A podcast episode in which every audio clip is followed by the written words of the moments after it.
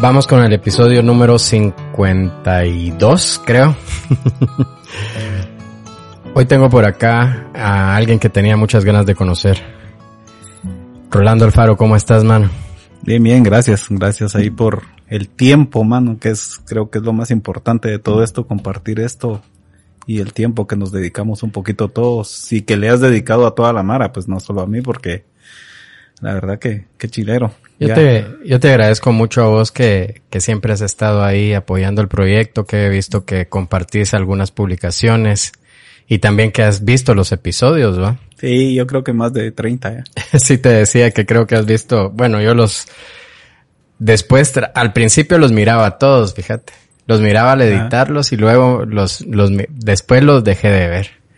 Porque sí es como, sí, me chiveo un, poquito. Ah, bueno. y aparte que tirarte otras dos horas estar escuchando las pláticas, pues también agota. Sí, sí. Pero creo que es increíble porque en teoría, pues empezás viendo de fotografía, pero todo la mayoría de personas que han venido, que también no tienen que ver con la fotografía, relativamente, eh, es increíble las historias de vida. Sí, sí, sí. La verdad es de que, pues uno piensa que cuando emprendes este, este viaje dentro del arte o dentro de la fotografía, sabes que va a ser difícil. Yo creo que es rara la persona que, que emprendió esto sabiendo que iba a dedicarse a full tiempo de, de la foto. Los que nos dedicamos a esto completamente. Y es increíble enterarte cómo se les va dando las cosas, cómo la, yo no sé si crees en el destino, eh, pero que cómo las cosas se van acomodando para colocarte en un lugar y, y que puedas vivir de tu pasión, eso es muy bonito. Cabal, la, la, la, vida, ¿va? y sí, y nadie nos imaginamos, ponete, algo que yo siempre comento y que entramos es um, hace 15, 20 años, pues el fotógrafo era el fotógrafo. O sea, socialmente hablando, nuestro lugar, porque digo nuestro porque pues también me considero fotógrafo.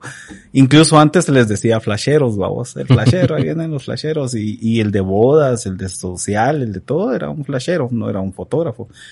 Pero desde hace muchos años también socialmente cambió mucho porque muchos profesionales con títulos universitarios se dedicaron a ser fotógrafos. Alan Benchuan, psicólogo, eh, José Pablo Martínez, eh, es ingeniero químico, creo, eh, y mucha, muchos profesionales con títulos agarraron el, la profesión de la fotografía, entonces eso socialmente creo que también nos dio una mejor apertura y una mejor posición en, especialmente en hoteles, con las personas, las casas, etcétera. Y que vamos a hablar un poquito de eso, de cómo era la, cómo se visualizaba en ese, hace algún tiempo, porque vos, pues a pesar de que somos más o menos contemporáneos, pero tenés mucha más experiencia que yo y mucho más camino recorrido en este rollo. Casi 35 años ya. Imagínate yo que me creo con mis 10 añitos en la foto. bueno, mira, tal vez 35 años, pero el 80% de eso es de laboratorio, vos. Y, ah, y... Tengo entendido de que a vos la foto te llegó de primero por, por el laboratorio. Exacto. ¿Verdad? Pero este misticismo que, que envuelve todo lo análogo, que vos lo has de haber vivido, yo lo hubiera que, me hubiera gustado conocer de fotografía en ese, hace algún tiempo, hace 15 años, hace 20 años, ¿va? Este misticismo de los cuartos oscuros y todo ese rollo, pues vos supongo que lo viviste. Pues lo sigo viviendo, te cuento. Yo tengo mi cuarto oscuro en el, en RAW y, y la fotografía análoga volvió a agarrar auge. Ponete, hoy cabal estábamos hablando con, con el patojo que me está ayudando. Eh, de la Semana Santa para acá hemos revelado casi 150 rollos ya. Hola, ¿no? Y un promedio de 20, 30 rollos semanales estamos ahorita. De, Últimamente, si has visto los, los episodios, yo hablo mucho de nostalgias. Tal vez me va pegando ya la edad. Eh, no, pero, pero, para mí, todos los, todo, todo ese rollo de que es un rollo nostálgico, tanto en moda, en la forma de hablar, en la forma de vestir, eh, que, que, a muchos nos gustan ciertas cosas que son clásicas, a muchos les gustan los carros. Siempre, siempre ha habido esa tendencia a que todo ese rollo de nostálgico vende mucho y además de eso también siento yo que, que es una forma de, de no dejar morir tus, tus glorias pasadas, se podría decir. Sí, sí, incluso recuerdo de la foto que vos hablaste, de, creo, del abuelo. Ajá. ¿va? Sí, sí, sí. O sea, que, que también te tocó mucho. ¿verdad? Claro, esa, esa es una foto que, bueno, de hecho, para mí ese, ese, ese momento, fíjate que es muy importante porque vos sabes que yo he batallado mucho con el rollo impreso. Sí. Y, y que el mayor recuerdo, porque yo, pues, mi familia no, no del todo sabe que, a qué me dedico. Bueno, mi familia cercana sí, pero mi abuelo, pues, que en paz descanse, pues no sabía. Para él fue una sorpresa enterarse y fue más sorpresa cuando le llevé la foto, porque de primero se la llevé, mire, que no sé qué, porque se la llevé en el celular y, y no la peló mucho, pero cuando se la llevé impresa, que había unido dos fotos y se la regalé para él, fue muy, un regalo muy especial. Exacto. Y a mí me llenó increíblemente también verlo a él contento. Fíjate que algo que yo le comento mucho y más a clientes aficionados, pues, eh, que regalar una foto es de los mejores regalos que puedes hacer. O sea, yo siempre hacía la broma con, con mi mamá. Digamos, mi mamá, por ejemplo, vos le llevabas un suéter, ponete como el tuyo. Y, ay, no, es que no me gusta porque tiene zipper. Ah, se lo cambio por uno de botones. Ah, no, es que es de botones. Eh, es que la manga muy larga. Ah, es que el color.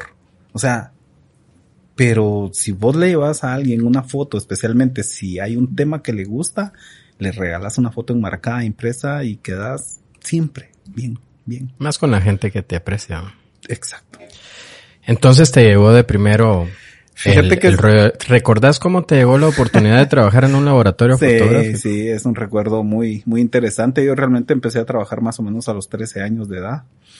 Eh, no tengo estudios, digamos, primaria, vamos, saqué secundaria en el, en el Instituto Primero de Julio, que es el Ministerio de Educación, pero hasta aquí no sé si existen esos diplomas, sí, porque, diplomas porque, pues des- después de que lo remodelaron y todo, no sé qué pasó ahí. Pero yo empecé trabajando en un taller de enderezado y pintura. Eh, de, de esos momentos en que tu mamá te mira o, eh, que estás empezando a ser adolescente y no te quiere ver de vago. ¿va? Sí, pues. Entonces, bueno, Patojo, ahí mira, andate con tu prima, que el esposo de ella es mecánico y te va a poner a trabajar. Entonces, a, a lijar carros, a limpiar piezas. Y, el esposo de mi prima, mi prima es hermana de, de Edgar Aldana, que él es maestro de tenis.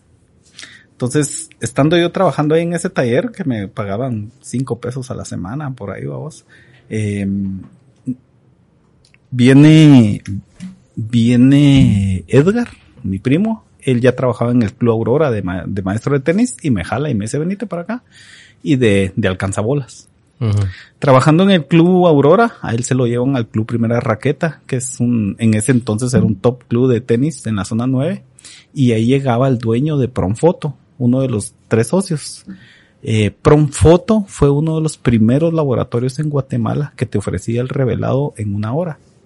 Cuando Kodak y las otras empresas grandes de. Guatemala te lo entregaban tus rollos en tres días. Entonces, el tema es que Rodolfo, el papá en México, el papá, él es de descendencia alemana y el papá en México tenía laboratorios y vendía máquinas para laboratorios de fotografía. Entonces, ponete, pues decidieron poner aquí en Guatemala. Y fue un laboratorio top al grado que a ellos incluso cuando abrieron y empezaron a producir les, les mancharon paredes, los Hola. amenazaron, o sea, porque Porque había el... porque era en una hora, imagínate. Sí, pues. El tiempo de entrega, como cuando entró la pizza de 30 minutos o gratis, vamos. O sea, Que, que de hecho era la promoción, como, como el fuerte de la publicidad de cuando vino Kodak también con esto, utilizaban mucho ese eslogan, ¿verdad? sí, pero Kodak mandaba a revelar al Salvador. En El pues. Salvador sí había una empresa que se llamaba RAF, que era subsidiaria de Kodak Mundial, y mucho de lo de Guatemala se iba para allá. Ya. Tres días, vamos. Estando ahí, eh, pues trabajé muchos años en el club, aprendí a jugar un poquito tenis. Estando ahí, Rodolfo Marman tenía la costumbre de jalarnos al laboratorio. ¿va? Patojos, mucha, vénganse a trabajar. Entonces, mira, Rolando, venite, hombre. eh, mira, vas a tener ya un sueldo fijo, vas a aprender un oficio y que no sé qué. Pues al final me convenció a vos y, y decidí irme a trabajar al laboratorio. Tan así que la primera semana que llegué, pues yo llegaba en pants y playera o en short porque según yo pues iba de un club de tenis, vamos. Sí, pues. Pero mira, patojo, aquí ya te vas a tener que poner tu camisita con botones y tu pantalón formal y que no, la madre, o sea, a vestirte formal sin gorra. Y ahí empecé de conserje, ganando 75 quetzales al mes. En ese entonces, cabalmente, ellos estaban construyendo un cuarto oscuro para ampliar a color. Y pues de ahí para acá. Pero cuando empezaste, ahí ya te salteaste un montón. Ah, no, no, no, yo, yo sé, pero es, es Pero como- ponete, vamos a ver. Entonces te, ellos te dan la oportunidad de entrar como eh, conserje, yo como conserje, como conserje exactamente. Y mensajero, y mensajero. Estabas patojo también, ¿verdad? vos? 17 años por ahí. Entonces, ¿cómo, cómo te empezó a llamar la atención? Supongo yo que te empezaste a involucrar con, con todos estos Eh, rollos. Realmente entras al laboratorio o entrabas al laboratorio y, y estabas alrededor de todo. Máquinas que revelaban película, impresoras, veías negativos colgados. Entonces siendo como conserje y mensajero, pues te involucrabas. Ese era el primer paso. De a poquito, pues entonces de repente te empezaban a enseñar cómo revelar rollos. Pero en ese entonces ya se hacían con, al menos los rollos a color, ponete, ya se hacían con máquinas, con proceso semiautomatizado. Entonces te enseñaban a, las máquinas usaban unas carpetas de plástico transparente y a través de un engranaje de tracción, eh, vos pegabas la película en esa carpeta y la película era arrastrada hacia los químicos. Ponete los químicos de color, por ejemplo, tienen que estar en un promedio de 38.5 grados de temperatura para que tu proceso de revelado sea bueno. Si el químico sube o baja un grado, te afecta en el color de la película. Ya. ¿verdad? Entonces, el segundo paso era eso, aprender a revelar rollos, o sea, usar las máquinas de revelado, que realmente siempre ha sido lo más difícil de ese proceso. Imagínate, se iba un- una persona china, traía 10 rollos, y de los 10 rollos vos te echabas 5, los velabas, se trababan en la máquina, se quebraban, se ajaban, se rompían, o sea, era la parte dura Vos- de vos, esa Rolando, de esta, esta época estamos hablando de hace cuánto, más o menos unos 80s, 90s, 20, 25 30 años. años. Más, va. 30, 30 sí, años. sí. Vos sí, Eh, perdón, no, dale, dale. eh, Pronfoto estaba en el centro comercial Mall, Frente a Montúfar, que en ese entonces el centro comercial Mall era el top de, de Guatemala. Cantel, La Zurich, ahí estaban ex- exclusivas, eh, ponete. Entonces, eh, eh, después de, de aprender a revelar rollos y todo ese proceso, ya te empezaban a meter como en las impresoras, a, a manipular negativos, a que aprendieras a ver el negativo a través de la luz. Y vos veías el negativo y como lo haces en Photoshop, va, ah, esta foto me va a salir verde. Entonces, pues ya en la impresora corregías eh, la impresión para que ya tu impresión fuera buena. O sea, eh, era, era, y aprendías a ver negativos, la densidad de los negativos. Cuando decimos la densidad es si al fotógrafo le había quedado bajo o sobreexpuesto o normal. Supongo que como has vivido toda esa evolución también de los procesos para, para imprimir, ¿qué es lo que más te, te ha sorprendido a vos? Si, lo, si te pones a comparar algo que me dijeras o que, o que puedas mencionar que en ese tiempo considerarías imposible. Mira- Además de la velocidad con que se imprimen las fotos, pues. Sí, eh, bueno, entre las cosas que recuerdo era que mi hermano le gustaba tomar fotos y de repente nos tomaba fotos y se iba con el rollo y regresaba con las fotos impresas.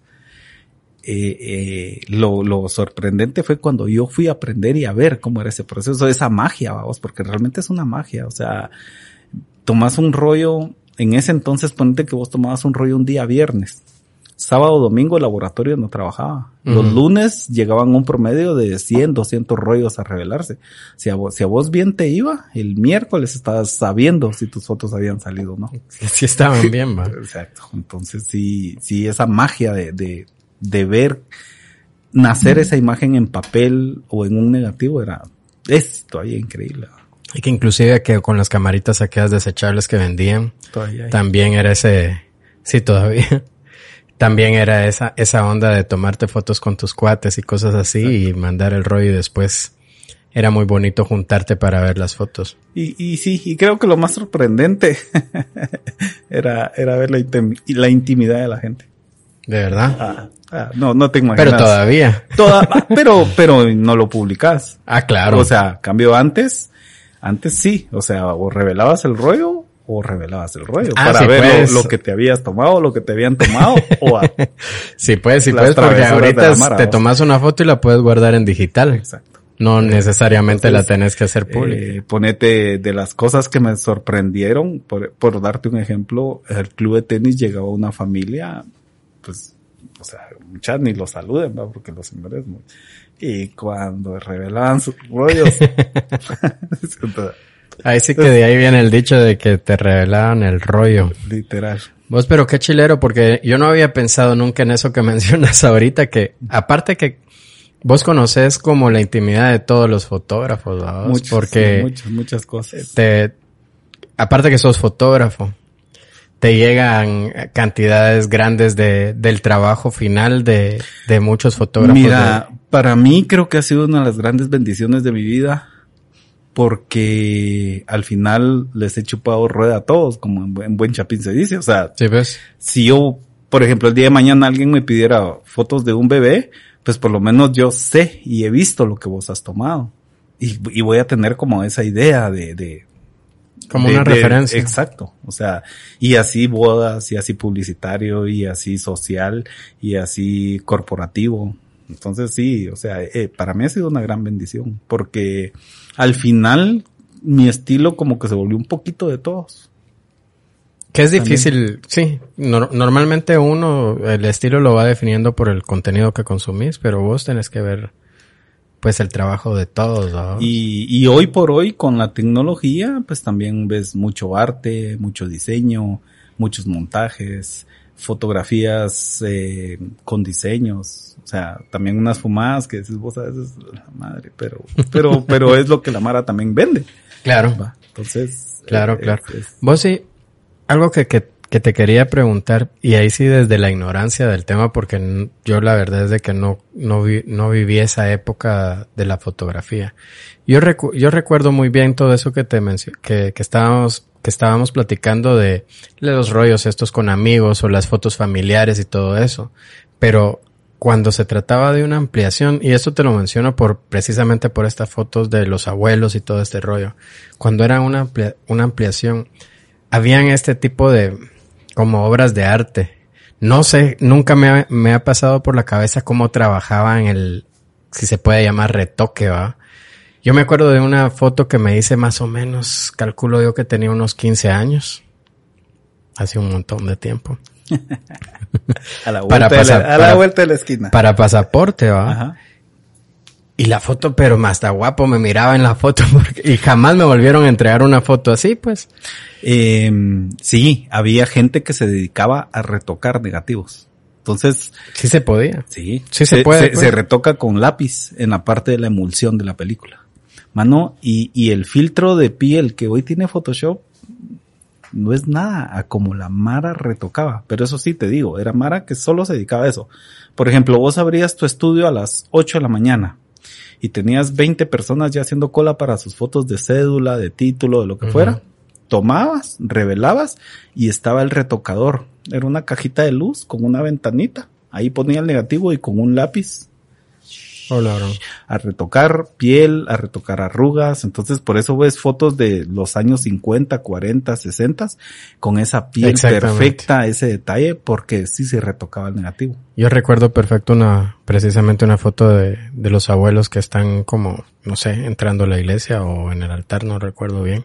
Pero la, la verdad, mi abuela se ve muy bonita, muy bonita, sus rasgos bien definidos y todo ese rollo. Y, y la, y cuando la ves y no estás metido en el mundo de la fotografía, no le pones tanto, no, siento que no lo aprecias tanto Exacto. como cuando te das cuenta de todo el trabajo que llevan ahora esas fotos y, y te imaginas eso sin la tecnología que se tiene ahora, pues debe haber sido, además de interesante, muy bonito y, y, y lo que te decía, que envuelve esa magia tan bonita de esas épocas, ¿no? Sí, ponete, por ejemplo, la Mara que retocaba negativos, creo que le pagaban uno o dos quetzales por retoque, por negativo.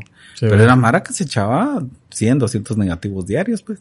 Y que era bastante plata, me imagino. Sí. Pero sí, te digo, era un ojo y un toque, mano. A la madre, increíble. Y después cuando entraste al laboratorio, Rolando, continuando con tu línea del tiempo, ¿cuándo te llegó la oportunidad de agarrar una cámara? ¿Ya teniendo tu laboratorio o antes? No, fue antes. Eh, bueno, entras al laboratorio eh, después de revelar rollos, que ponete yo le decía a la Mara, me acuerdo bien que un, en un día una vez revelé 503 rollos, que fue el récord que tuve de, de revelar rollos en un solo día. ¿Cuántos? 503 rollos en un día. Pero era porque ponete cabalmente en el periodo de la Semana Santa, pues todo el mundo se iba de viaje, vamos. Entonces todo el mundo se va a sus rollos, a, a sus viajes. Cuando ya regresaban de Semana Santa, pues llegaba todo ese volumen de trabajo al laboratorio que no tenés idea, o sea, o sea, entonces esa vez revelé 503 rollos. Después, eh, imprimir fotos. Cuando ya era impresor de fotos, eh, me acuerdo que en un día mm, imprimí como unas 23 mil fotos. Pero te estoy hablando que no es como hoy en día que si vos llegas al laboratorio y me dices, mira de esta imagen quiero mil fotos, pues yo le pongo en el software mil fotos y la impresora se encarga. No, ese día era negativo por negativo, negativo por negativo. 23 mil fotos ese día fue una locura para mí. O sea, salí con la espalda hecha pedazos. Y por ende, pues empezás a comprar tus camaritas, como te digo, empezás a aprender de la Mara. Pero como fotógrafo, fotógrafo, la el primer evento que hice me lo dio Renato Mazariegos. Renato Mazariegos es un fotógrafo publicitario de bajo perfil. Realmente aquel ha sido muy bajo perfil. Pero, mano, o sea, las fotografías de aquel a la madre, entre, entre todo lo que hay, va. Eh, pues bueno, mi primer evento me lo dio Renato Mazariegos, ponete, y, era una boda, vamos, que a él lo contrataron, pero yo me fui como a ayudarle. Entonces, eh, pues medio me explicó qué tomar, cómo tomar. Eh, y fotos abiertas a vos, o sea, los novios por allá, y, pero bueno, pero al final él solo necesitaba como ese backup de mi parte, vamos, parte tal vez de lo que él no había podido tomar y, yo sí, que pues se salvó el trabajo. También otra de las personas que me, que me, que me instruyó un poquito fue Alberto Galeano, eh, papá. Él era fotógrafo de, fue fotógrafo de prensa, fue periodista y él fue el fotógrafo por muchos años del, del que ahora es el Marriott, que en ese entonces Hotel Dorado, Marriott, él era como el fotógrafo de planta. Entonces, él, por ejemplo, fue una de las personas que me enseñó a enfocar por distancia. Antes que tu flash que, que tiraba tu, la luz láser regresaba y te medía la distancia, ¿no? O sea, era tu ojo. Entonces, en una boda con el salón oscuro, bueno, mire, aquí calcule, por ejemplo, de aquí donde está Melanie, cuatro metros. Entonces agarrabas el lente, le ponías cuatro metros, cinco, seis, sesenta con flash y ahí va tu tiro. Y e, así era. Y casi todo el mundo te decía, no, hombre, 5, 6, 60 en interiores con flash. y ahí te vas, y ahí te vas. Hasta que empezaron a salir las cámaras con autofocus, vamos. Sí, sí, sí. Pero Renato fue una de las primeras personas. De ahí, eh, Robin Martínez, también de cicloperiodismo, no sé si lo has oído mencionar. Robin ya tenía experiencia, pero él más que todo yo le preguntaba así como, pues mira este encuadre, mira la gente aquí, más que todo en bodas, vamos, que era, que era lo que empezaba yo a hacer bastante. Entonces aquel también me fue como instruyendo cómo colocar a la gente, cómo ponerla, cómo hablarle, etcétera, etcétera. O sea que vos, eh, vos agarraste el rollo de la fotografía desde la época análoga. Ah, sí, yo sí, yo sí. Ponete, yo mi primer cámara análoga fue una Canon EOS 5 eh, que todavía tengo el cuerpo, lo uso con mis lentes de ahora. Tengo esa cámara, mano, porque es mi cámara, mi primer cámara. Y te digo, era un promedio de 10, 20 rollos semanales con esa cámara. ¿Qué amas más vos? ¿La fotografía en sí, en la toma de fotografías? ¿O todo este rollo de la, de la impresión? Ah, no, los dos. Los, dos? porque fíjate vos que, pues sí, estar detrás del lente, sentir que vas a tomar esa foto, imagino que vos lo sentís con tus bebés, cuando ves ese bebé, ternura, gesto, sonrisa, no sé. Es lo mismo, independientemente si es una boda, si es algo social, si es algo corporativo, pero creo que los dos, porque también el imprimir una foto es, es darle vida. O sea, le estás dando vida a esa foto, ¿verdad?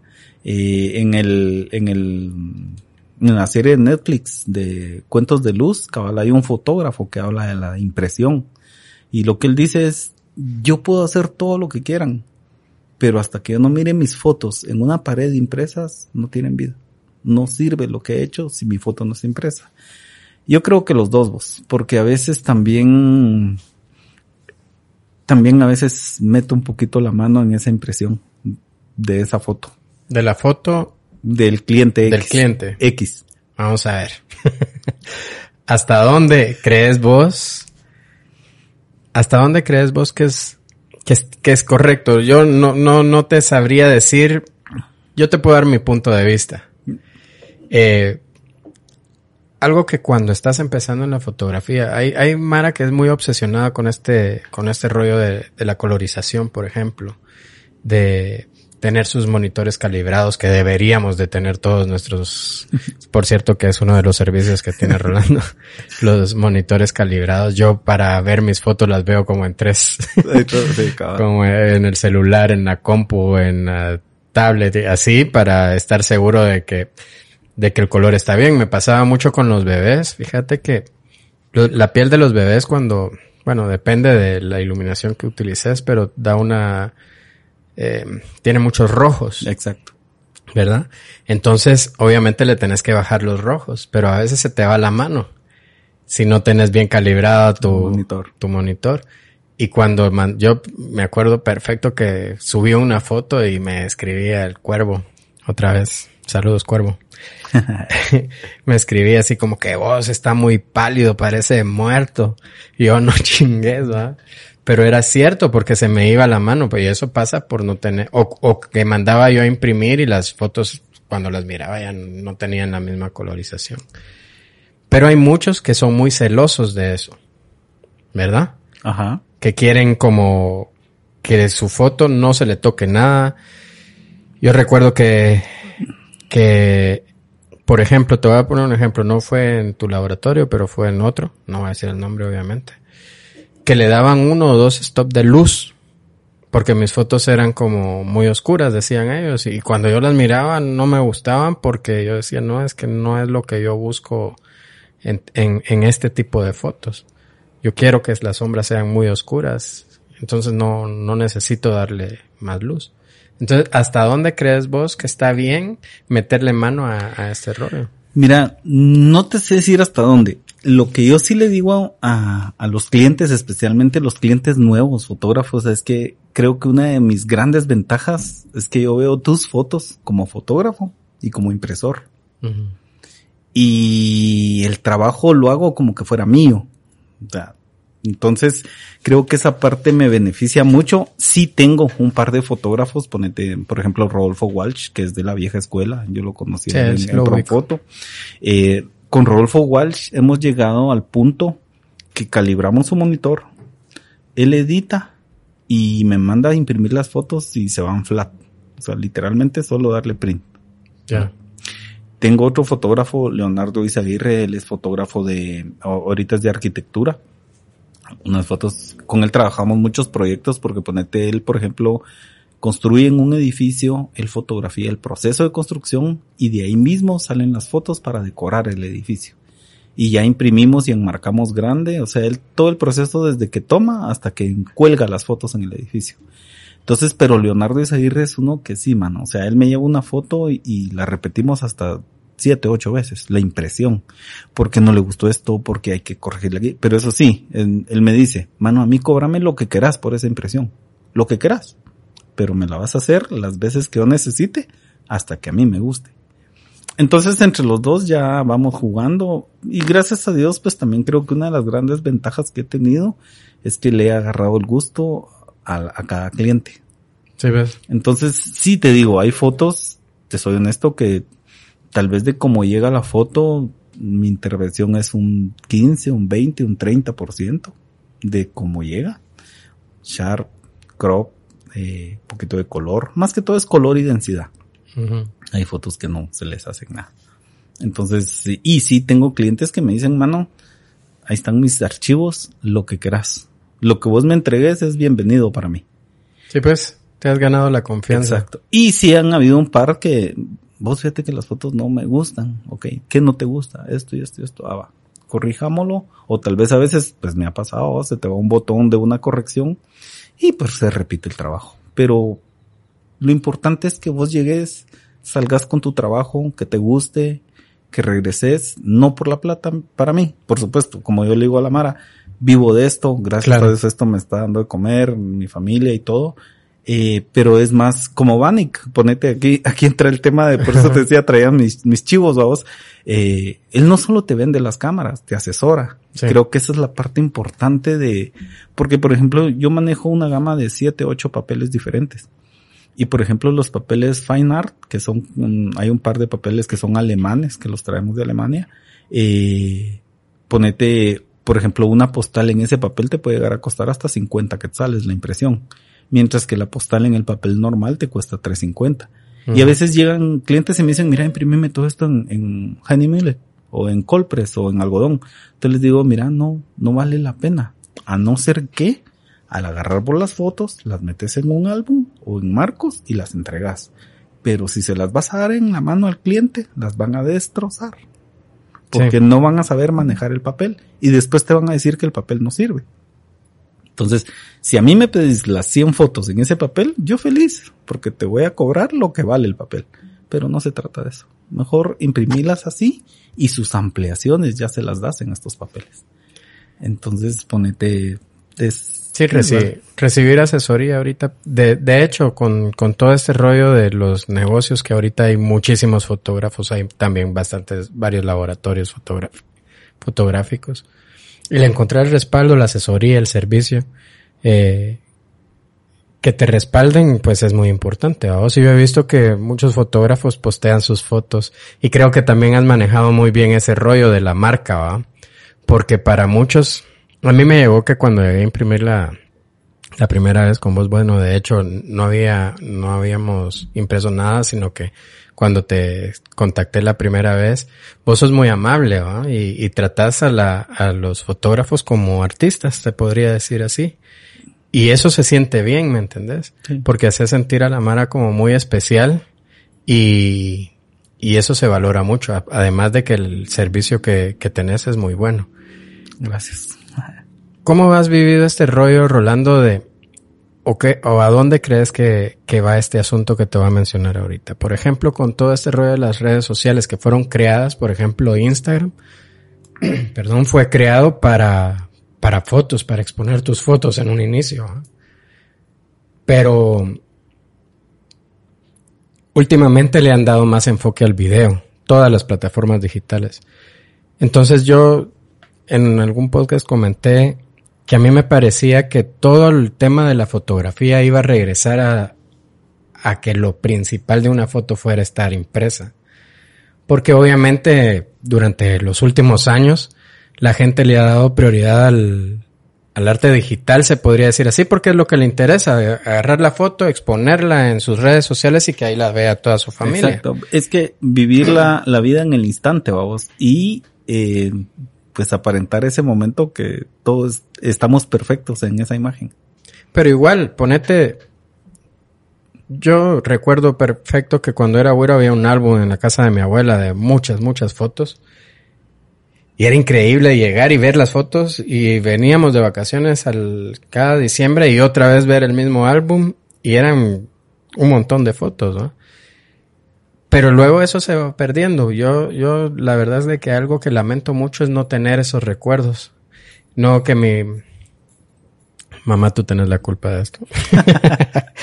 que, que mi familia no se haya preocupado por crear esos recuerdos en fotografía. Pues claro, vivimos cosas muy bonitas, pero no tengo ningún recuerdo. O sea, yo te puedo decir hoy por hoy que Melanie no me ve en una foto de niño, por ejemplo, para ver si me parezco a mi hijo. A vos. o sea, no tengo esos, esos recuerdos impresos.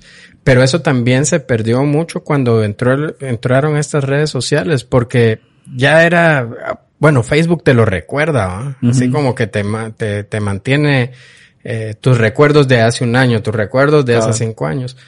Pero ahorita, otra vez se está perdiendo, porque todo eso de, de, fotografías, ya no ves muchas fotos en Instagram, ya ves más otro, otro rollo, ya ves videos, ya ves otras cosas. Sí, y fíjate que es increíble porque, digamos, yo que vengo de la tecnología análoga, o sea, cuando yo imaginarme que una cámara de fotos te iba a hacer video al mismo tiempo.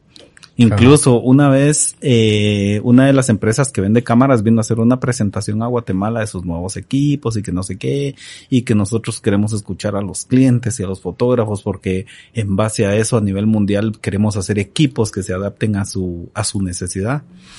Habíamos como 75 personas, vamos, entonces eh, dice el presentador, bueno, eh, ¿quién tiene una, un comentario? A don Rolando. Mira, si, si ustedes están enfocados a hacer equipos para mi comodidad, ¿por qué no hacen cámaras que solo tomen fotos? Yo en lo personal nunca me voy a ver siendo, haciendo videos con mi cámara de fotografía. Y creo que eso nos ayudaría un poco a reducir el costo de esa cámara. Yo al menos y lo haría y la compraría. Que solo haga fotos. Que solo haga fotos, porque te lo prometo, yo tengo dos 6D, que son las primeras que salieron al mercado, y yo nunca he hecho un video con esas cámaras. Ni no lo voy a hacer, no me considero capaz. y uno peleando porque ya den más de 30 minutos. Pero es lo que te digo. Entonces, eh, y, y cabal pregunta el cuate, va, ¿y como cuántos están de acuerdo con el comentario? El 70% subimos la mano. Entonces, ¿cuándo imaginarte esa, esa parte que tu cámara de fotos iba a hacer video? Y sí, eh, fue un cambio bien radical y por eso ves que hay empresas de fotografía que hoy te venden, o en su momento vendían revistas, vendían gaseosas, se pusieron a vender celulares, porque el cambio de análogo a digital y empezar a postear en redes dio ese bajón que ponete, eh, incluso me acuerdo Alan Benchuan una vez me habló y me dijo, brother, eh, solo te quiero decir que no he llegado a imprimir con vos porque ya no necesito imprimir. O sea, ya, ya el, el 80% de mi trabajo, que en ese entonces él hacía publicitario, la gente ya lo quiere digital. En digital. Y sí, te digo, el, el trabajo nos bajó a nosotros casi un 70, 80%. ¿Eso más o menos en qué época fue, Rolando? 90, 95 más o menos que entró boom el digital, vamos. El otro detalle, por ejemplo, cabal de lo que hablabas de las redes, Pinterest, que es el líder mundial de fotografía, son más de 8700 fotos que se suben por segundo. Y que no, yo no uso Pinterest. No, yo tampoco, ni, no, lo entiendo. Que hace unos días subió un, subió Eva Selenkova una, su, su enlace para su Pinterest y le escribió que de repente la voy a llamar para que me explique, pero no tengo ni idea. Va, ponete eh, solo Pinterest, más de 8000 fotos. Por ejemplo, lo, el, según los estudios que hay, si por ejemplo vos mañana te levantaras a las 6 de la mañana, agarras tu teléfono y te pones a ver las fotos de redes sociales, lo de un día tardarías 30 años viéndolo. Hola. A ese ritmo vamos. Sí, ves. El otro detalle es que sí, eh, se está perdiendo mucha historia, especialmente nuestros, bueno, mis hijos no, tus hijos no sé, porque yo en mi casa sí tengo más o menos 15, 20 álbums impresos y cada vez imprimo fotos y ponete, me voy a comprar los álbumes de a 10 pesos de 100 fotos. Ahí meto fotitas es y, que es importante. vamos creando ese recuerdo. Es importante. Precisamente hoy hablábamos con Melanie de que va a cambiar su teléfono. y me dice, este, necesito una memoria para guardar mis fotos porque, pero te soy sincero, no las va a volver a ver. Sí. No, es muy difícil que, que las vaya a ver otra vez. O sea, se van a quedar en la memoria. Cabal. Lo que hacen algunos... Eso no se va a escuchar. Lo que algunos clientes, ponete, más que todo mamás, están haciendo con, conmigo es que me llevan el teléfono. Pero eso sí va. O sea, mire, es que quiero sacar las fotos de mi teléfono. Ok. Me va a tomar cinco o seis horas tres mil, cuatro mil fotos. Entonces, en sacarlas para. entonces ponete, yo agarro el teléfono, me lo dejan con clave y todo, así que tienen que, tienen que confiar, vamos. Hago yo un backup de esas fotos en el teléfono. Ah, como eh, dale, dale. Las guardo en un disco y de ahí, eh, pues se borran de su teléfono si ella quiere y de ahí trato de hacer una selección y de irle imprimiendo yo parte de esas fotos. Porque sí, o sea, es, es el otro tema. La fotografía digital, como se lo digo yo a las nuevas generaciones, y con el respeto de todos, pero la Mara se ha pelado más aquí. Nos, nos, nos, nos, volvió, nos volvió fotógrafos huevones. Es que de veras, nos volvió huevones e inseguros. Porque ponete, la Mara agarra la foto del teléfono, por ejemplo, el micrófono y le tomas una foto para publicidad y le haces 40 fotos. Claro. Lo que sea Juan de, de, de con lo digital, va, si él quiere tomar 2000, 2000. O sea, eso, se, eso se respeta. Pero nos volvió también inseguros, porque nos da esa inseguridad de que si la letra está enfocada, si no, la parte de arriba, etcétera, etcétera, etcétera.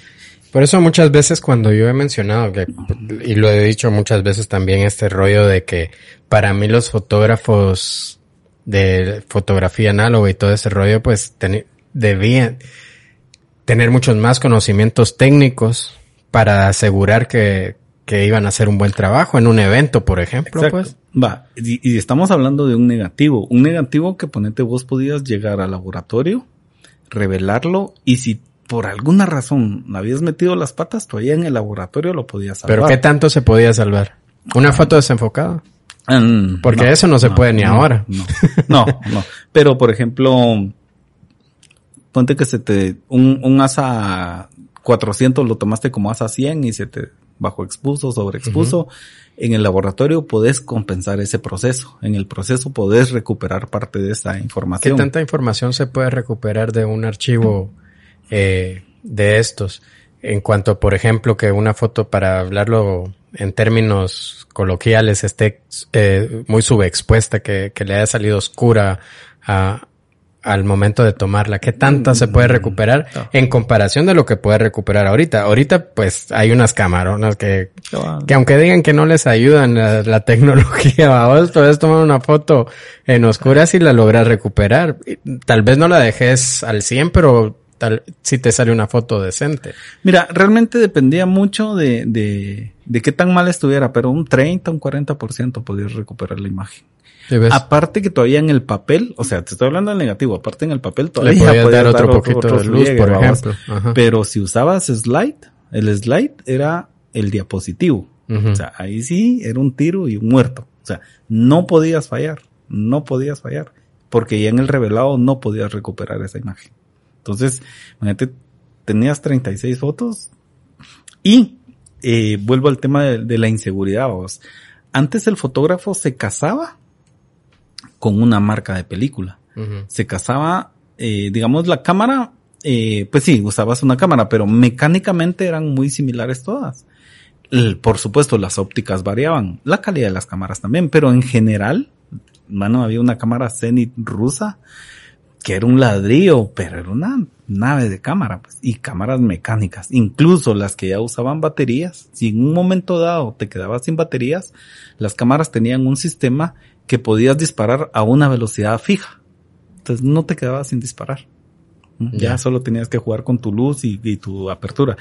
Entonces, eh, ponete hoy en día, entonces el fotógrafo, si ibas a usar eh, luz de día, pues usabas película de día, película para tungsteno, película para cada ambiente, para retrato, para piel, ¿verdad? Entonces el fotógrafo se casaba con la película.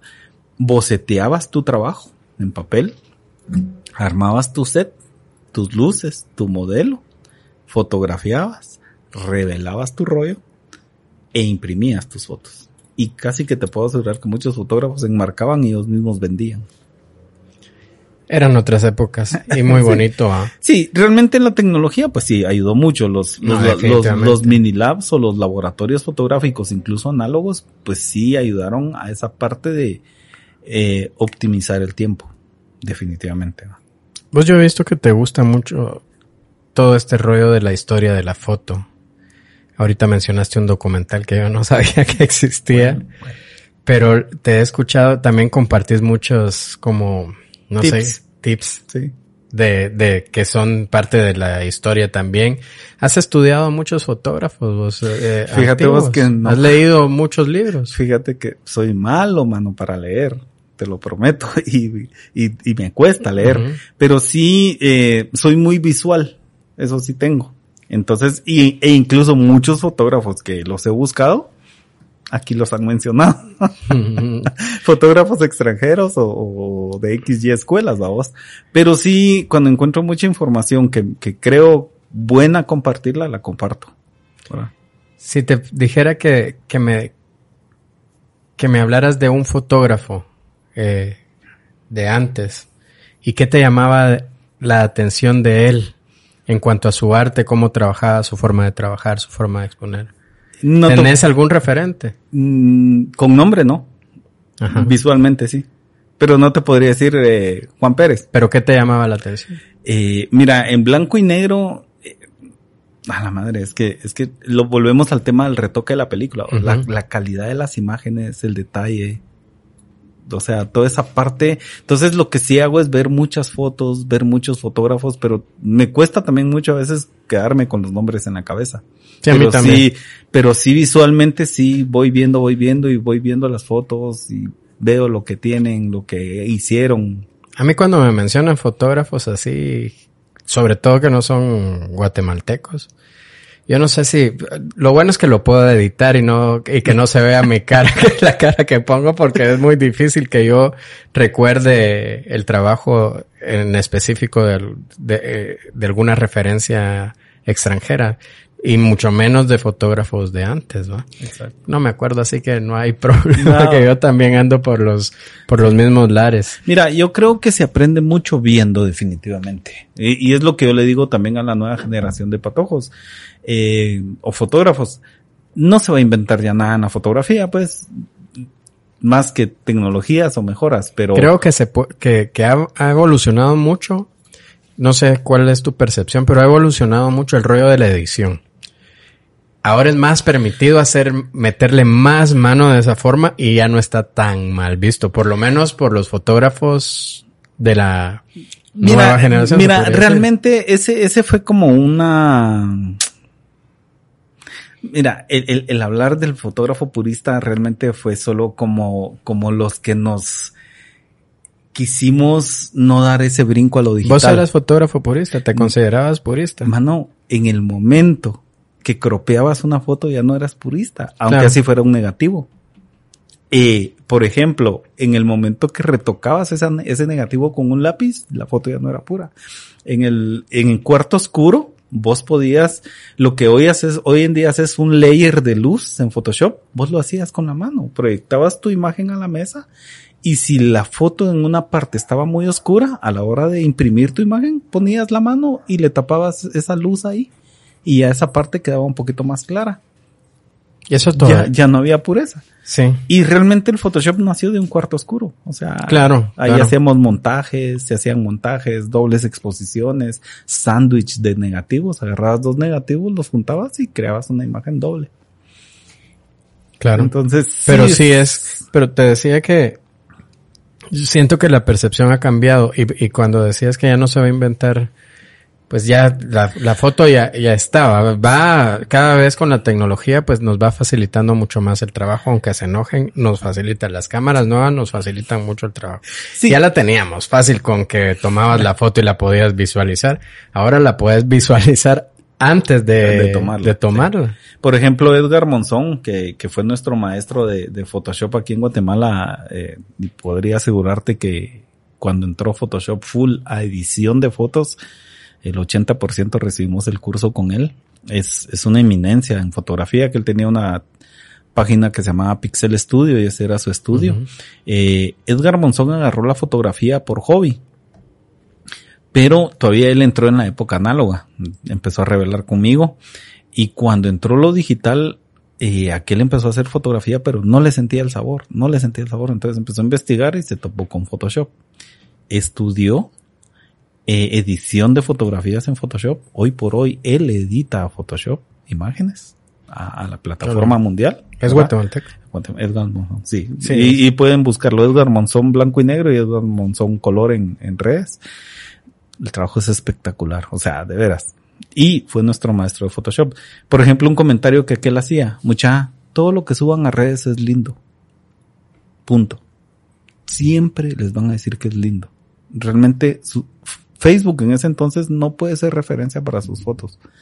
Y él cuando empezaba a dar sus cursos básicos, lo primero que hacía era, llegabas vos con tu cámara, bueno, la primera clase de hoy va a ser, aquí hay una tijera, aquí hay un papel, midan la ventana de su cámara de LED, corten y tápenlo. Y de aquí vamos a empezar a tomar fotos. Y vos tomabas fotos y no sabías qué, te, qué estabas tomando. Ponete otro tema que yo le decía a la Mara, en un momento dado lo dije, las escuelas de fotografía con los diplomados. Y si me paso llevando a alguien, pues perdón mucha, pero yo siempre lo dije, para mí el diplomado debería empezar con fotografía análoga realmente no hay una, una mayor diferencia si lo quieres ver. En vez de tener una tarjeta de 5000 fotos, tenés un rollo de 36 fotos. Sí, hay una gran diferencia. Bueno, pues, pero vamos al tema de. No, hombre, y además de, todo lo, lo, lo, demás que, que encierra esto de, de no poder previsualizar tu foto, todo el rollo ese. O sea, sí, o sea, siento, yo estoy de acuerdo con vos. lo que sí te digo que me dejó asustado. O sea, yo ahorita cambié computadoras y actualicé los, los, eh, los eh, Photoshops. Mano, si, si está serio el Photoshop te pone hasta dientes, pues. sí. Entonces, o, o, el cambio de cielos. O sea, para mí eso sí considero que... Es que estás altera. Pero deja, fíjate que sí, deja de ser una foto al final. Ese, puede ser una obra de arte, si lo querés ver así para que, para que los que trabajan este tipo de fotos. Por ejemplo, ahorita, yo hoy venía hablando con Melanie en el carro, que si me preguntabas hace cinco años que era algo que me creaba una ilusión, yo te decía que quería un lente 200 milímetros f2. Cuesta como 40 mil quetzales. Pero yo miraba unas fotos de niños, sobre todo con el fondo totalmente desenfocado. Sí, de acuerdo. Entonces, este, era algo que yo le decía, es que si yo hago esas fotos voy a vender un montón. Siempre he buscado que, que sea algo novedoso y que se venda, ¿va? obviamente, yo vivo de esto. Y hoy veníamos hablando en el carro y le digo, qué bueno que no lo compré. que no lo, que no lo compré porque en ese tiempo yo sí estaba así como que me voy a meter un préstamo. Incluso hasta pensé en vender un mi carrito que tenía para comprar ese lente. Y, y la verdad es de que hoy veo esas mismas fotos.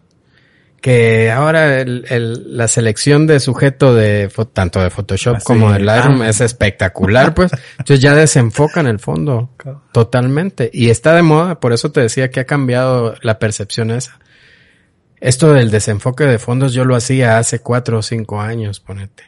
Y cuando subía las fotos, muchos me decían así, ah, se mira bien chafa.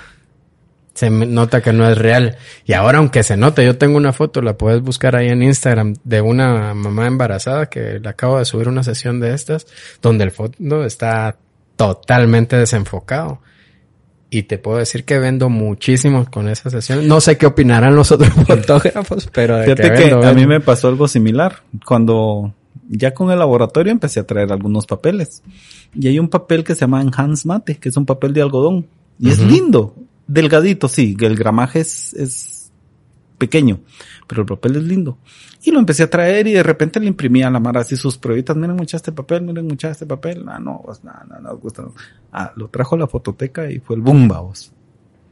La muchacha tenía dos años de tener este papel aquí, pues. O sea, entonces te digo, entonces a veces como que también es ese estartazo que le pegan. O por ejemplo, de repente hoy llega alguien con un rollo de película y me dicen, mira, eh, traje este rollo marca Cinestil que trae unos filtros de colores degradados. Brother, lo querés hacer, toma tu rollo y pegarle una, abrir y cerrar la cámara en un segundo y te vas a, te van a quedar esos colores velados ahí. Y, y le quito la etiqueta y abajo decía Kodak, vamos. Sí, ves. Entonces, entonces sí, es, es interesante. Pero sí. Y que pasa también con, por ejemplo, por hablar de esto de, de, de cómo ha, no sé si evolucionado, no sé si es la palabra correcta, cambiado sí, la percepción de la foto, porque ponete en, yo, yo recuerdo que uno de los consejos que te, que me dieron a mí cuando, cuando quería hacer bodas era, el vestido de la novia siempre se tiene que respetar y siempre tiene que ser un blanco, puro. Ahora no, vamos, o sea, los filtros que les ponen a, a todas las fotos de, de las novias, los vestidos se ven amarillos, se ven y, fíjate que realmente eso, eso es un tema bien interesante que acabas de tocar. Eh, ya romper, romper las reglas, vamos, algunas veces tercios, algunas veces miradas. Por ejemplo, y cuando yo empecé a hacer bodas, sí, la foto, mano, los grupos, la novia entera, o sea, cuidadito le quitabas los zapatos o le cortabas el vestido. Y de repente yo empecé a ver una página eh, estadounidense de, de unos fotógrafos eh, Wedding Photojournalists Association, algo así. Y empiezo a ver las fotos, mano, y aquellas fotos de repente con la novia descalza en una playa, el vestido atascado de arena. Y decías vos. Que son bien chileros. Sí. Y aquí no, aquí hacías eso y, mano, hombre, este cuate es el que está pensando. una, una vez me pasó haciendo fotos de grupos de, de la boda. Entonces, el grupo completo y unos niños. Entonces tomé las fotos y los niños se tenían que quitar de la foto y no se quitaron. Entonces lo que hice fue cerrar mi toma y cortar a los niños en el disparo. Ponete, va. Y el comentario a los días fue que yo había cortado las fotos mal, que había cropeado mal las fotos. Pero al final el cliente no sabía que a los niños no tenían que salir en la foto, pues. Sí, ves. Entonces es, es interesante, vamos. Y las modas, o sea, ya sale algo y todos nos vamos hacia ahí. Sí, porque al final este, este rollo de la foto para todos sigue siendo una prioridad. Puede ser un hobby, pero para los que quieren vivir de esto tienen que ir con las tendencias también de la moda, como decís vos. Yo no sé, muchas veces podemos entrar en alguna discrepancia ahí con, con fotógrafos que te dicen que no tienes que seguir la moda, que tienes que crear un estilo fotográfico y todo esto.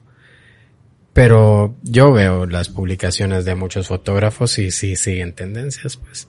Entonces yo creo que está bien porque te da la libertad de expresar la...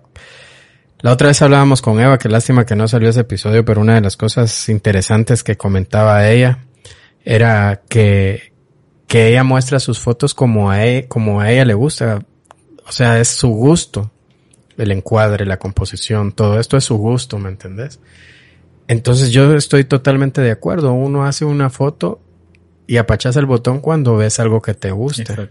Y eso hace la diferencia con, con, con el resto de, de fotógrafos.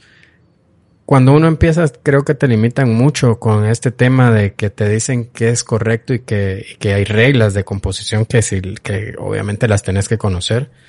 Yo estoy totalmente con que de acuerdo, estoy totalmente de acuerdo con que tenés que conocer las, las reglas de composición, aunque no siempre las tenés por qué seguir, ¿me entiendes? Volvemos al tema del sentimiento, o sea, siento que disparas en el momento que esa imagen te da ese sentimiento que ahí tenés que disparar. Por ejemplo, alguien una vez preguntaba, porque digamos mi edición como Rolando Alfaro es, ponete yo tomo una boda, eh, cropeo, eh, corrijo tal vez a veces un poquito horizonte que se van algunas densidades y de repente me quedo un poquito clara oscura. Eh, un filtro de piel muy suave y algunas a blanco y negro. Ni siquiera hago fotosepia. que antes se hacía mucho, vos. Ah, sí. O sea, antes tenías que ver tus rollos a color, tus rollos blanco y negro y tus rollos Y que te lo pedían, va. Ajá. Va. Eh, y por ejemplo, alguien me decía en un momento, ¿y en qué momento las convertís a blanco y negro? ¿Cómo sabes cuáles? Mira, es sentimental. Incluso a veces estoy disparando la foto y digo, manda esta foto para blanco y negro me va a quedar bien. O me va a gustar. Y cuando ya edito, de una vez a blanco y negro. Y cuando entrego, incluso hay clientes que me dicen, mira vos, esta foto me gustó, pero no la tenés a color. No. Está blanco y negro. Pero si ves, hay una antes y una después muy similares. Esa opción tenés. Eh, sí, sí, perfecto. Pues Rolando, vamos a ver, para regresar un poquito al tema de tu negocio, ¿en qué momento se te da la oportunidad a vos de iniciar un laboratorio fotográfico? ¿En qué momento decidiste emprender en esto? Fíjate vos que no lo decidí yo. Eh, y como dicen, a veces la patada en el trasero es la que te ayuda. Eh, mira, realmente el negocio es, es, empezar es difícil. O sea, empezar es difícil. Por ejemplo, te voy a poner un ejemplo. Hace unos días llegó una señora con dos cámaras. Una análoga, que creo que era de su papá, y que la estaba ahí guardada, y una digital que ya tiene, que había comprado una XT, creo que es de, de Canon. Entonces me dice, mire, es que, es que la análoga, pues quiero ver si la puedo vender, limpiarla y venderla. Entonces, bueno, la mandamos a limpiar y ahorita que la entreguen vamos a ponerla a la venta. La digital, me dice, la digital, pues quiero venderla también porque me quiero comprar ya una mirrorless. Le digo, mire, lamentablemente la digital ya no la va a poder vender. O sea, no, ya, ya, no puede, no, no, no hay mercado para esa cámara, una XT, no sé. Y, y lo que pasa es que me quiero meter a un curso de fotografía. Mire, le digo, hagamos una cosa. Métase al curso con esta cámara. Y cuando tenga la plata para su mirrorless, va a traer su cámara nueva y ya va a estar pulida con su curso de fotografía, porque realmente el cambio va a ser mínimo. Entonces aproveche la cámara todavía. Y ya cuando tenga el dinero para su mirrorless, pues ya entra con una cámara mirrorless. Y esta pues la deja porque no la va a vender. En mi caso, ponete, eh, hay una facilidad para muchos fotógrafos. Por ejemplo, pues puedes comprar una cámara de gama baja y arrancar. eh, en mi caso, lo más caro son los equipos de impresión, vamos. O sea, una máquina nueva cuesta en promedio 90 mil dólares. Y quienes todavía te la fabrican es, ok, te la cotizan, ok.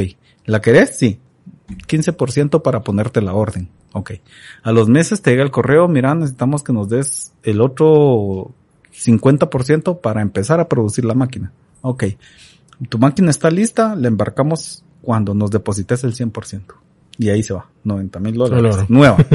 eh, en Guatemala, la mayoría de los laboratorios, y te estoy hablando desde hace 30 años para acá que yo estoy en esto, todos los laboratorios siempre compramos equipos usados.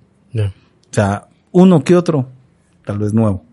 Pero todos los laboratorios siempre hemos comprado equipos usados. Mis máquinas, a, a excepción de los plotter, que esos sí se compraron nuevos, el Minilab, que es el que imprime volumen de foto, es usado. Me costó más o menos 20 algo mil de dólares con un par de préstamos. Sí, ¿verdad? Eh, el tema es que ponete durante tantos años, pues soñás, definitivamente si estás en un negocio que te gusta y soñás independizarte y querer tener tu propia empresa y pues era parte de mi sueño, pero económicamente sí era muy difícil alcanzarlo. Ahí tal vez volvemos un poquito al tema de, de por qué a veces también no tenemos recuerdos de niños en fotos, porque económicamente no teníamos Claro. para comprar una cámara, tomar un rollo y menos revelarlo a vos. O hacías eso o comías. O comías. Entonces, en este caso, ponete, ese sueño era bien difícil para mí. O sea, decir yo un día poner mi laboratorio, e incluso era creo que más fácil convertirme a full time fotógrafo que, que poner el Claro, laboratorio. Pero en un momento dado, pues eh, creé el proyecto, lo pasé a papel y empecé a buscar a, al socio capitalista. Y se dio. Eh, en este caso, pues es esa empresa, pues eh, yo creé el proyecto. Llegó el socio capitalista y pues se armó el proyecto. Esa máquina sí se compró nueva. Ya fui empleado de, de los laboratorios de Guatemala. Yo trabajé para Kodak, para Quick, trabajé para Fuji. Estuve un par de meses en Photolab, ¿verdad? O sea, como impresor siempre.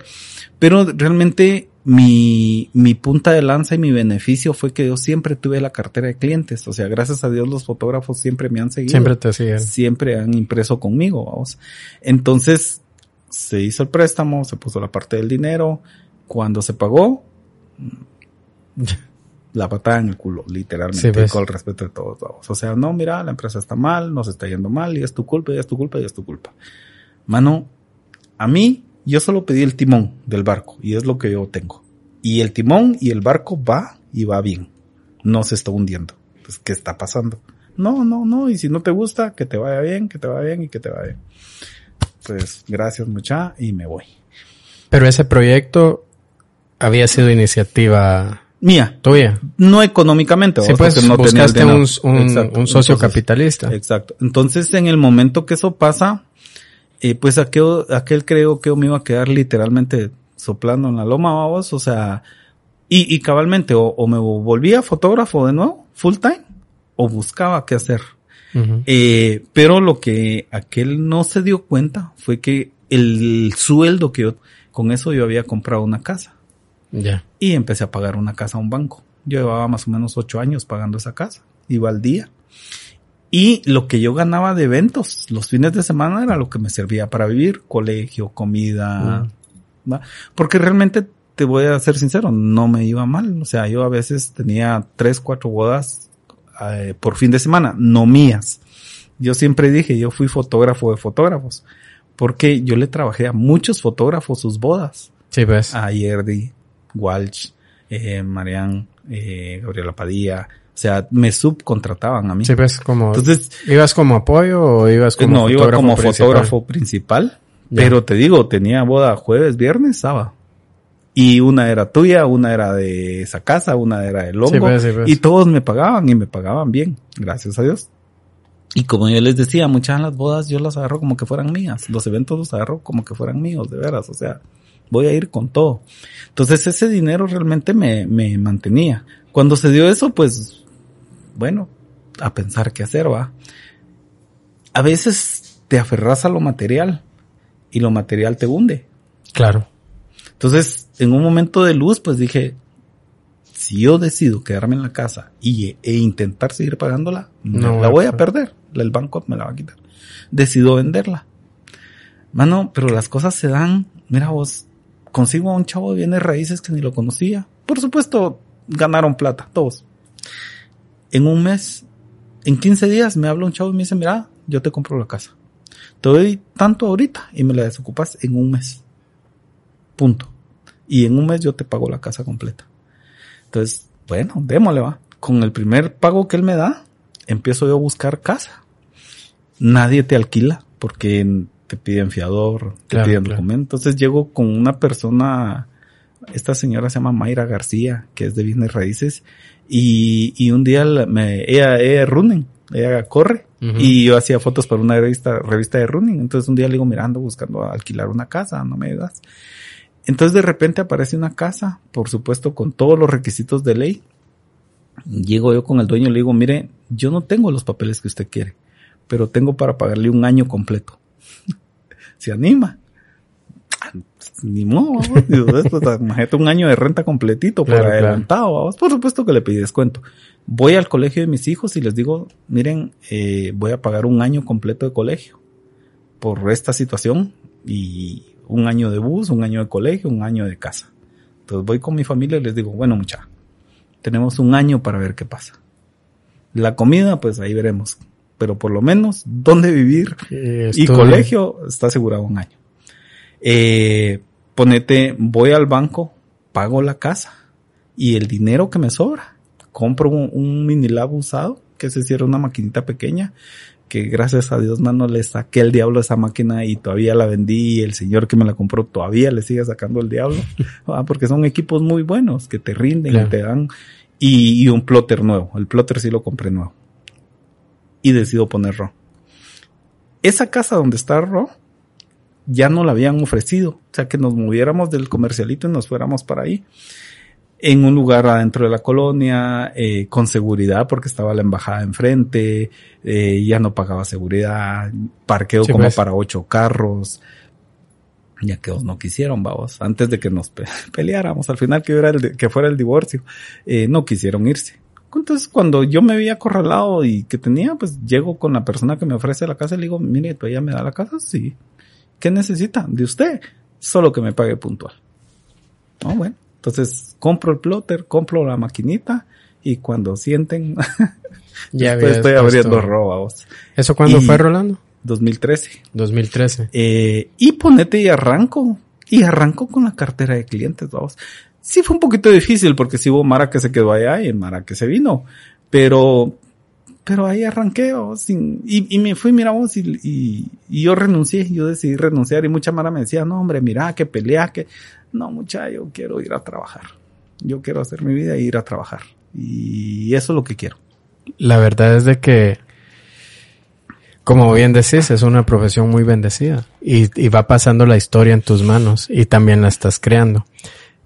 Yo admiro mucho eh, a los a, a la Mara que se atreve a emprender. ¿va? Yo pues lo he contado en muchas ocasiones lo difícil que ha sido para para mí. Yo a, a veces quisiera que me invitaran a un podcast. Pues aquí, Yo comparto mucho Contá, de, vos, no, yo comparto mucho de, de, de lo que a nosotros nos ha costado levantar un negocio. Ha sido muy difícil. Hemos tenido muchas caídas dentro de la foto, sobre todo cuando vivís totalmente del arte, de, de crear, de, de guardar recuerdos y todo este rollo. Es algo que te toca mucho las fibras, ¿va? Pero cuando ya es algo que va más allá y es tu emprendimiento de vida, yo mucho, yo a veces me escucho y, y que menciono mucho el sostener a mi familia, el, el darle seguridad a mis hijos, el darles estudio y que todo eso lo consigas con tu pasión, pues es una bendición, va. Exacto. Y por eso es que uno ama esto, Rolando, y por eso es que uno lucha. Bonito fuera que no te encontraras con estos sinsabores que involucran a otras personas, ¿me entendés? Yo hace unos días en un clip decía, yo no creo todavía, o, o mejor dicho, yo creo todavía en, en, en, esto que todos tenemos la humanidad, que somos buenas personas. Yo no creo que hayan malas personas. Que muchas veces por, por, por falta de educación, por ignorancia, por que hay algo que te mueve a no actuar bien, vaos. ¿Me Fíjate que es, que es interesante porque, eh, y, y es exactamente eso. Lamentablemente esta persona fue mal asesorada.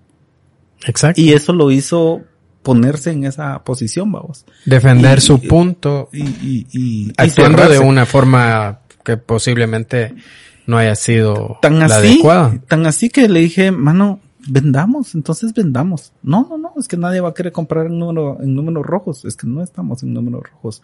Vendamos. Y conseguí los tres compradores para la empresa y no quiso vender.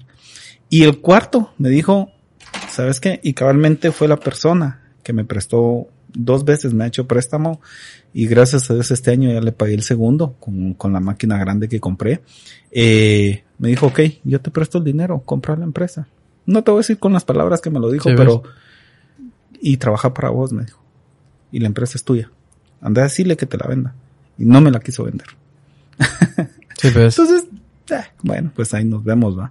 Pero dejemos a un lado eso. Eh, mira, creo que a todos nos toca, en algunos puntos, en todos los negocios. Eh, cabalmente hace unos días llegó un, un artista, pintor, eh, me contaba que él tuvo una empresa también. Hablábamos de su hijo y de mi hijo porque, pues, por ejemplo, en mi caso, mis dos hijos van a ser la primera generación que salen con título universitario. Uh -huh. eh, te vuelvo a repetir, o sea, mano, yo viví en una habitación con mi mamá. Yo soy el más pequeño de seis hermanos.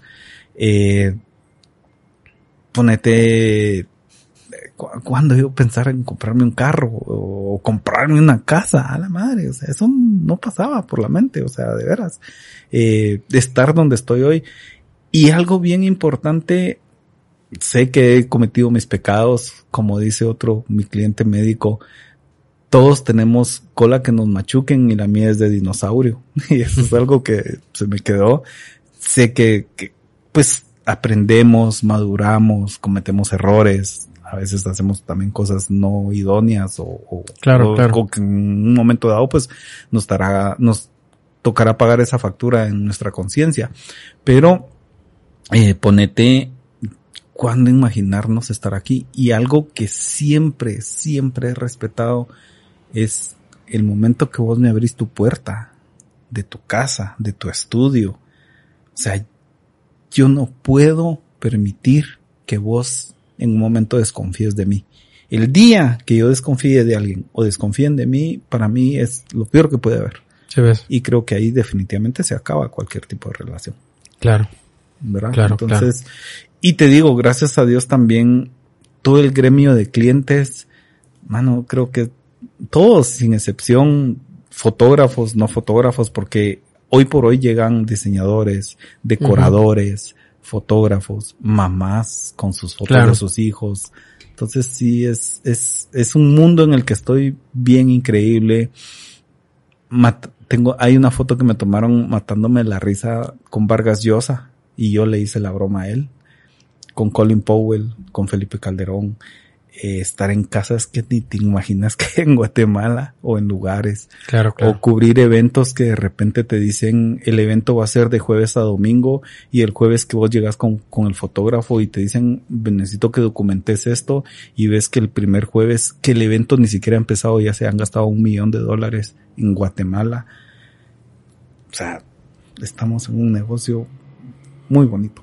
Claro, siempre, siempre lo he dicho que que es una bendición vivir de esto y ojalá que, que todas estas historias que, que se cuentan acá pues inspiren y que sobre todo más que inspirar yo digo que es un, un, un empujoncito de fe cuando la cuando cuando ves que las cosas son complicadas son duras cuando ves que el camino realmente es este difícil, vamos. Yo me doy por bien servido con que las historias que se cuenten acá y la, las historias personales, las experiencias personales, hagan que el camino sea un poquito más fácil para quien está escuchando y quien está viendo esto, que yo me imagino que, que también habrá por ahí quien se las está viendo duras ahorita y que estas historias eh, le refuercen la fe. Hay que tener fe, hay que tener confianza que todo se puede conseguir, que, se, que con trabajo se puede salir adelante. Y sí, creo que vos lo acabas de decir, esa fe. No perdamos esa fe. Y trabajemos duro porque es lo que nos toca. Por ejemplo, hace unos días con alguien hablaba del tema de los gobiernos, ni política, ni fútbol, ni religión. Y por ejemplo, un día me dice mi hijo, mira, a mí sí me gustaría ser presidente de Guatemala y, y, y luchar por mi país. Y le digo, mano, lamentablemente no es el presidente. ¿Querés luchar por tu país? Sé un buen ciudadano, una buena persona. Hay muchas formas de que puedas ayudar a la gente sin que seas el presidente de Guatemala.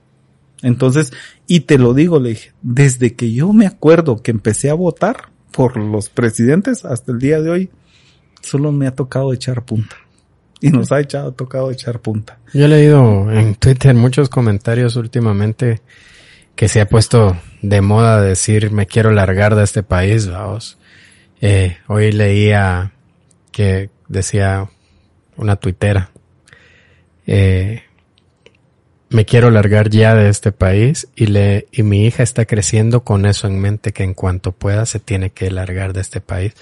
Entonces yo digo, sí es duro, no sé, yo no hablo de, de política nunca, eh, que no quiere decir que no la conozca y que, y que la ignore, pero yo siempre he pensado de que sí se puede luchar por hacer desde tu, desde tu trinchera, por hacer de este un país mejor, o por lo menos un lugar mejor para vos y tu familia. Y si es mejor para vos y tu familia, vas a involucrar a más personas y va a ser mejor para ellos también. Entonces bien se puede aportar un granito de arena para que vivamos en un mejor lugar, por lo menos. Sí.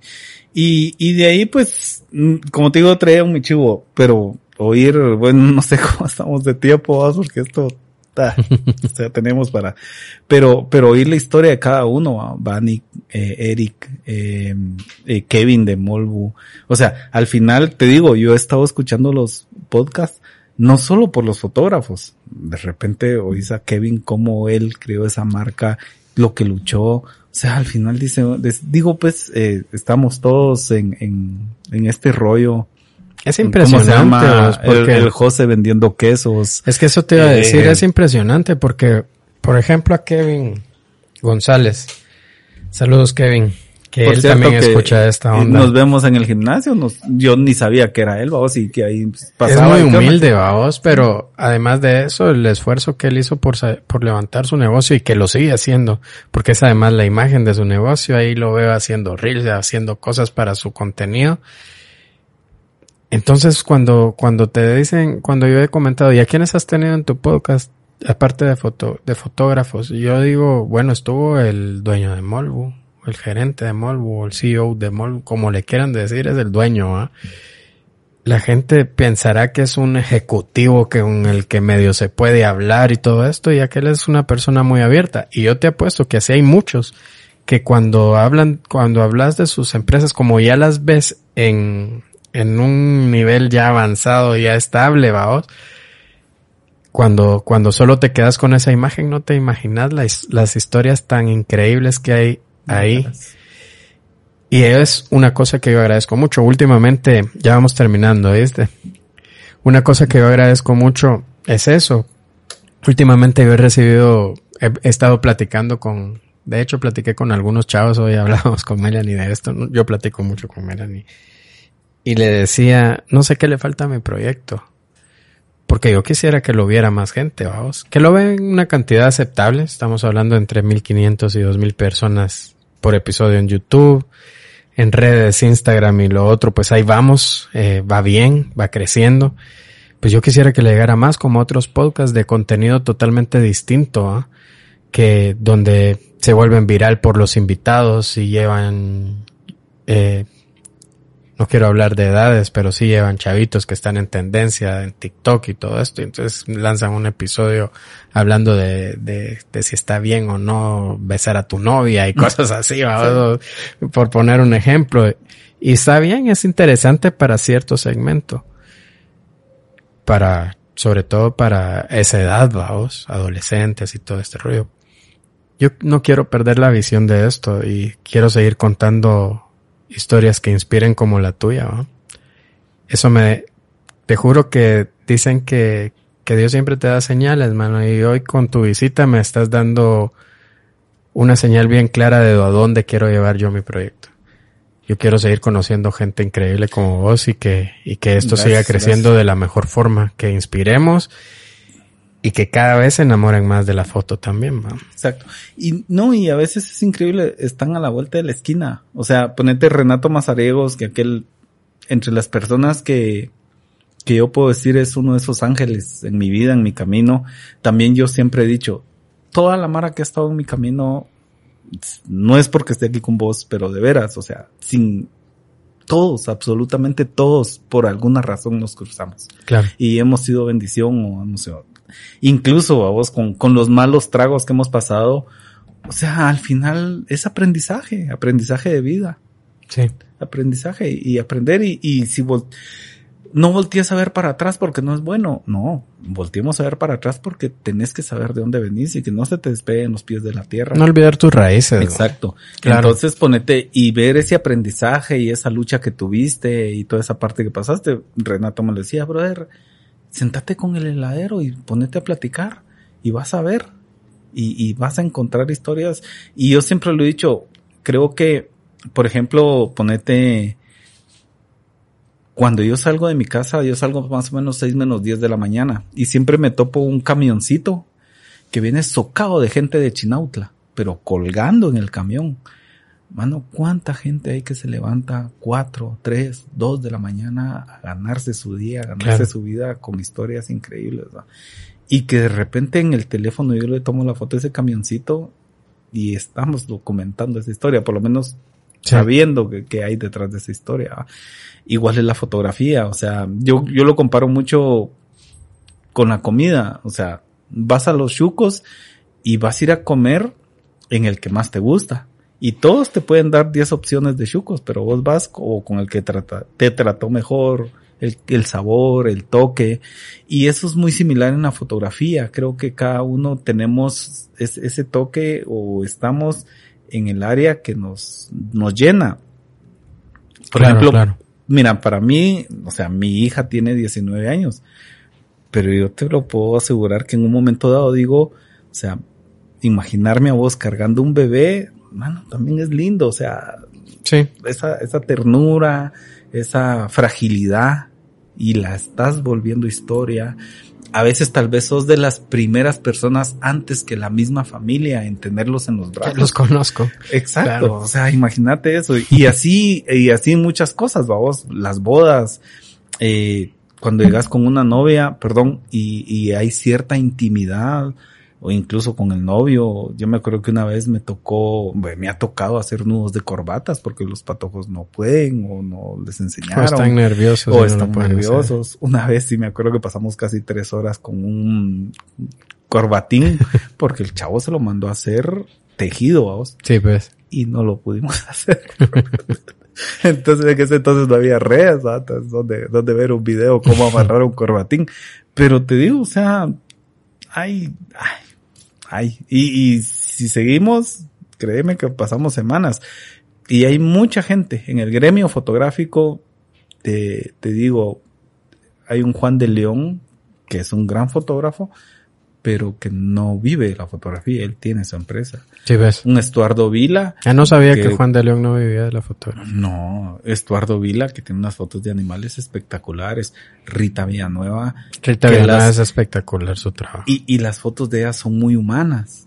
Y, y es otro tipo de, de, no sé si llamarle de negocios o, o es otra, otro, otra como otro rumbo de llevar la, la foto el de Rita porque ella expone mucho también, ¿va?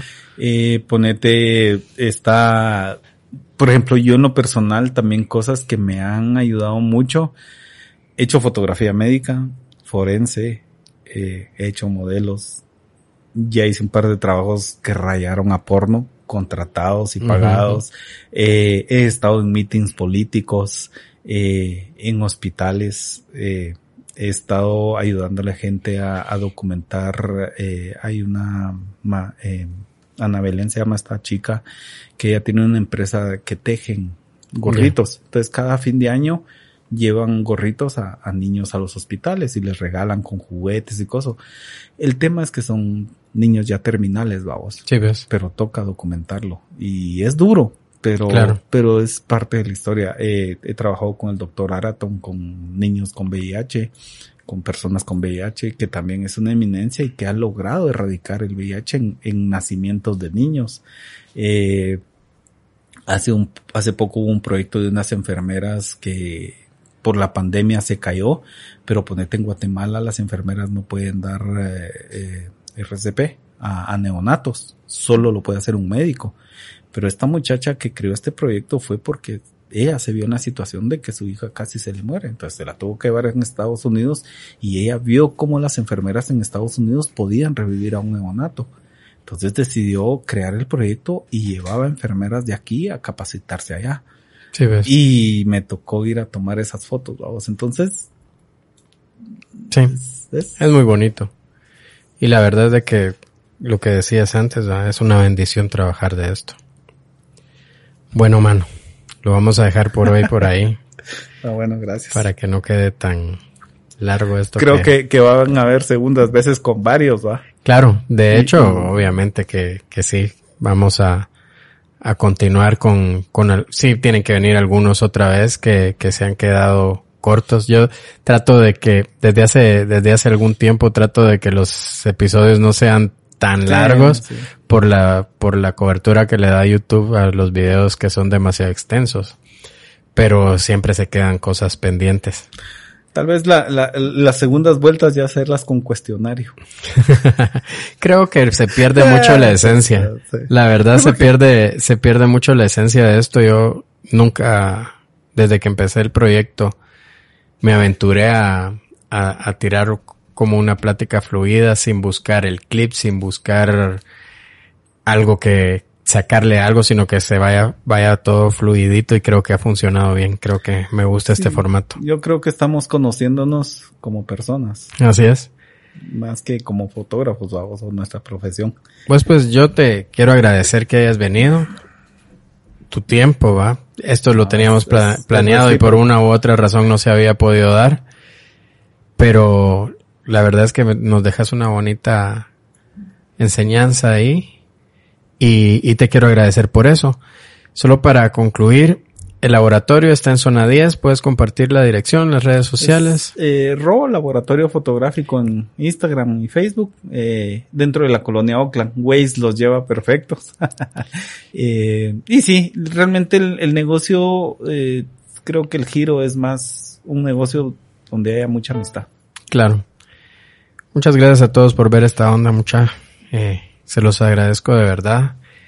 Perdonen ahí por los errores técnicos que puedan haber encontrado en algún episodio. Yo lo comentaba en, el episodio pasado con Camilo, Juan y, y Roberto, que tuvimos un problemita ahí de audio. No se queden con esas cosas técnicas, que eso se, se, se corrige y se, y se puede pasar. Quédense, quédense de verdad con lo que vienen a compartir los maestros por acá porque son cosas invaluables, ¿verdad? Cabal, y por cierto, ya, ya aparté mi cupo yo para ese curso. Qué bueno. Así que Roberto, ponete pilas ahí para darme un cupito. Porque... sí, cabal. Muchas gracias a todos por ver. Esto fue Back Focus. Gracias. Listo, man.